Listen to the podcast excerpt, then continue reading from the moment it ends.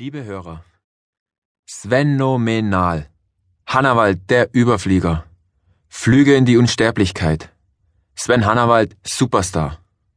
Mit solchen Schlagzeilen wurde ich nach meinem Vierfach-Triumph bei der Vierschanzentournee 2001-2002 gefeiert. Danach stürmte unglaublich viel auf mich ein. Unter anderem gab es auch mehrere Buchangebote.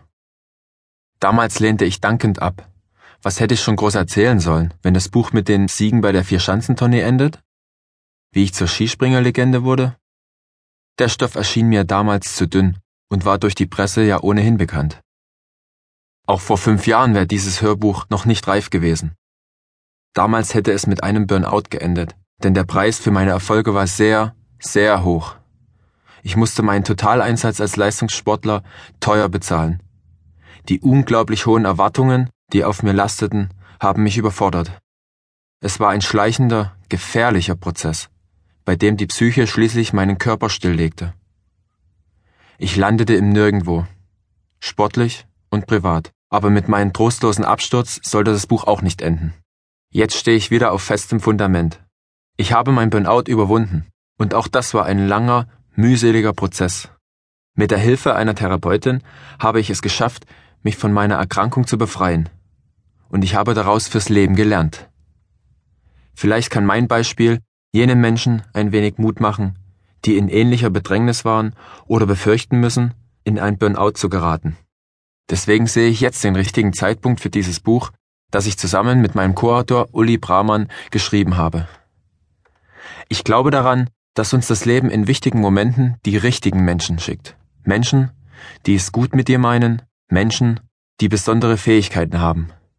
Menschen, die uns weiterbringen. Ich bin meinem Verleger Friedrich Karl Sandmann begegnet, der mir als Co-Autor den Journalisten Ulrich Brahmann vorgeschlagen hat. Für mich ein Glücksfall. Wenn ein Buch wie dieses gelingen soll, muss die Chemie zwischen dem, der sein Leben erzählt, und dem Co-Autor, der dieses Leben zu einem authentischen und spannenden Buch verdichten soll, natürlich stimmen. Uli und ich haben uns in den letzten Monaten sehr häufig getroffen, und ich habe ihn und seine herausragenden Qualitäten als sensiblen Interviewer und Autor schätzen gelernt. Ich konnte ihm voll vertrauen, als wir auf den Spuren meines Lebens reisten. Es waren spannende und sehr bewegende Recherchereisen, die manche Gefühle, die ich längst verschollen glaubte, neu in mir weckten. Es kamen Kindheitserinnerungen hoch, schöne und traurige, die ich jahrelang wohl verdrängt oder auch vergessen hatte. Und deswegen bin ich sehr dankbar dafür, wie dieses Buch entstanden ist. Es gab ein paar wichtige Fragen, die in meinem Leben noch offen waren. Die Antworten darauf habe ich für mich gefunden, während dieses Buch entstanden ist. Wir sind tief in meine Vergangenheit eingetaucht. Uli und ich waren in Johann Georgenstadt im Erzgebirge, wo ich aufgewachsen bin. Dort besuchten wir meinen ersten Trainer, den ich fast 20 Jahre nicht mehr gesehen hatte. In Klingenthal standen wir vor der ehemaligen Kinder- und Jugendsportschule, jener Kaderschmiede des DDR-Sports, in die ich als zwölfjähriges Talent einrückte, und trafen einen meiner alten Trainer. Und im Schwarzwald gab es ein Wiedersehen mit meinem alten Freund Martin Schmidt und meinem Heimtrainer Wolfgang Steiert, der später Bundestrainer wurde, meinen Absturz hilflos miterlebte und sich herzlich freute, dass ich jetzt eine sichere Landung im Leben geschafft habe. Dies habe ich vor allem meiner Therapeutin Nora Maasbeck zu verdanken.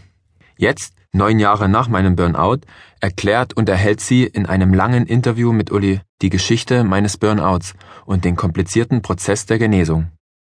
Als dieses Buch fast fertig war, schickte uns Nora noch ein paar wertvolle Gedanken, die ich dem Hörer hier gerne vorstelle. Nora schreibt, ich habe mir immer wieder vorgestellt, wie es für einen Skispringer sein muss, sich in die Tiefe zu stürzen. Wird die Luft ihn freundlich tragen? Macht er einen lächerlichen Sprung? Wird er zerschmettert? Auf jeden Fall gehört dazu sehr viel Mut. Als Sven am Anfang der Behandlung vor mir saß, schien von seiner Courage alles aufgebraucht. Um seine Ängste und Unsicherheiten kennenzulernen, benötigte er eine neue Sorte Mut. Sven war anfangs ja verständlicherweise beschämt über seinen Fall. Er wollte sich mit seinen Schwierigkeiten nicht selbstmitleidig erhöhen oder gar seinen Ruhm fördern. Am liebsten wäre er eine Weile auf einer Insel verschwunden und wäre danach als strahlender Held zurückgekehrt. Es ist Teil seiner Geschichte, dass er anderen zuliebe so